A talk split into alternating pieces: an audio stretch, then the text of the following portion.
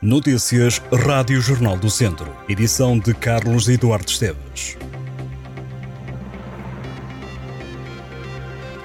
Já foram nomeados 13 conselhos de administração das unidades locais de saúde, mas o de Viseu de Lafões aguarda ainda pela indicação do nome que terá que ser nomeado pela comunidade intermunicipal. De acordo com as indicações da Direção Executiva do Serviço Nacional de Saúde, a maioria dos conselhos de administração estão a ser reconduzidos. Esta mudança resulta do novo modelo de gestão e de prestação de cuidados de saúde aos utentes que arrancou no início deste ano e que integra os hospitais e centros hospitalares existentes com os agrupamentos de centros de saúde, razão pela qual o até agora Centro Hospitalar Tondela Viseu passa a chamar-se Unidade Local de Saúde Viseu Dom Lafões. E, ao que tudo indica, a atual composição do Conselho de Administração deverá manter-se, entrando como diretora clínica em cuidados primários Rita Figueiredo, até agora responsável pelos agrupamentos de centros de saúde Viseu Lafões, organismo que agora é extinto. Falta o nome que a comunidade intermunicipal Viseu Dom Lafões terá que propor como vogal. O presidente da CIM, Fernando Ruas, disse que enquanto este organismo não for esclarecido sobre o novo modelo organizacional do Serviço Nacional de Saúde, ninguém será nomeado. Na quarta-feira, a direção executiva do SNS divulgou a nomeação dos membros de conselhos de administração de 13 unidades locais de saúde e do IPO de Coimbra. A comarca de Viseu vai ter nova juiz-presidente. Isabel Imídio sucede a Ruth Sobral nos destinos da entidade jurídica da região de Viseu. A tomada de posse está agendada para as 10 da manhã da próxima segunda-feira no Conselho Superior da Magistratura em Lisboa. Isabel Imídio tem experiência acumulada nas comarcas da Guarda e de Viseu, inclusive como juíza do Tribunal do Trabalho, e vai estar à frente da última jurisdição nos próximos três anos, sucedendo a Ruth Sobral, que assumiu as funções em 2021. As barragens do distrito de Viseu fecharam 2023 com capacidades entre os 71 e os 94%. O balanço foi feito no último boletim semanal do mês de dezembro do Sistema Nacional de Informação de Recursos Hídricos. De acordo com o relatório, a albufeira com a maior cota de água na região é Valeira, no Conselho de São João da Pesqueira, com uma capacidade de 94% menos 1% em comparação com o final de novembro. Por outro lado, a barragem de Ribeiradil, em Oliveira de Frades, subiu 7% para os 91% de cota. Também quem aumentou a capacidade foi Vilar, que serve o norte do distrito, dos conselhos de Tabuaço, Moimenta da Beira e Sernancelho, e que agora tem 90%, uma subida de 1% comparativamente com o registro anterior. A maior subida verificou-se em Varosa, no Conselho de Lamego, a capacidade passou de 40% para 72%. A quantidade de água armazenada subiu em dezembro em 10 bacias hidrográficas e desceu em duas em comparação com os últimos dados do Sistema Nacional de Informação de Recursos Hídricos.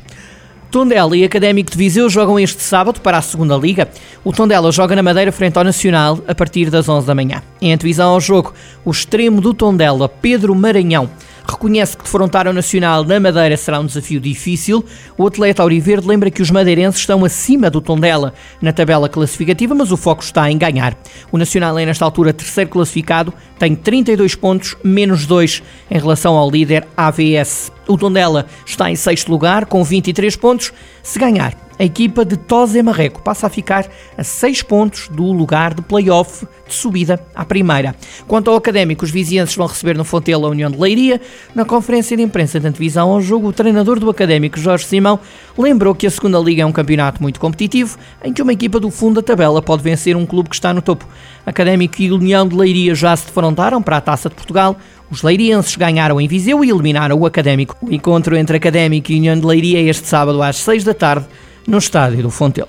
O Mortágua contratou nos últimos dias dois avançados. A equipa que está na Série C do Campeonato de Portugal reforçou-se no Amora e na Naval. Chegaram Lucas Cândido e Éder Spínola ao plantel. Dois avançados que se juntam a João Rianço, também ele avançado, que já alinhou frente ao Lusitânia dos Açores no último jogo do Mortágua no ano passado. A equipa do sul do distrito de Viseu vai este domingo jogar a Cernaste do Bom Jardim, na Sertã, para a jornada 14. O Martágua avança para o novo ano em zona de despromoção. Os martaguenses estão em 11 lugar com 14 pontos. A salvação está à distância de 2 pontos. A antevisão ao jogo com a análise do treinador do Mortágua, Rui Gomes, para ler em jornaldocentro.pt. O árbitro de Viseu, Hugo Marques, vai fazer parte da equipa de arbitragem do jogo que vai opor este sábado o Benfica ao Aroca, na jornada 16 da Primeira Liga. Hugo Marques será assistente do árbitro Fábio Veríssimo.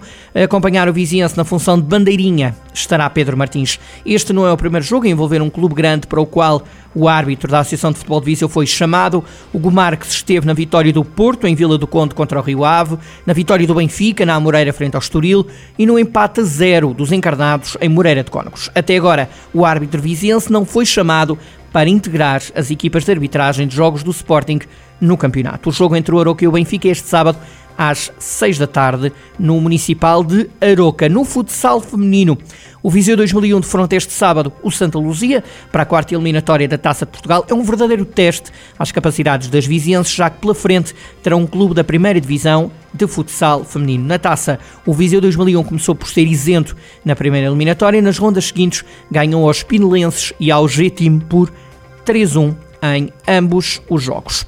A Câmara de Viseu aprovou contratos de arrendamento de quatro espaços do interior do mercado 2 de maio destinados à restauração, metade que tinham sido colocados em asta pública. A autarquia tinha aberto em outubro uma asta pública para arrendamento de oito espaços do interior do mercado 2 de maio com o intuito de criar uma praça de restauração. Os espaços situam-se maioritariamente no piso inferior do mercado que foi requalificado. Fonte da autarquia disse à agência Lusa que só apareceram propostas para seis espaços. Termina esta sexta-feira a votação da árvore do ano e uma das finalistas é de Mangualde. É a magnólia do Palácio dos Condes, com mais de 200 anos de história. É uma árvore que é apreciada por milhares de pessoas. Tem 5 metros e meio de altura e 5 metros e 26 centímetros de diâmetro. A Magnólia é a única representante do distrito e da região centro no concurso nacional. Na última edição, onde a Magnólia do Palácio dos Condes de Mangualde também participou, a vencedora nacional foi de Sátão, foi o eucalipto de Contige, eucalipto com mais de 140 anos, representou Portugal na fase internacional.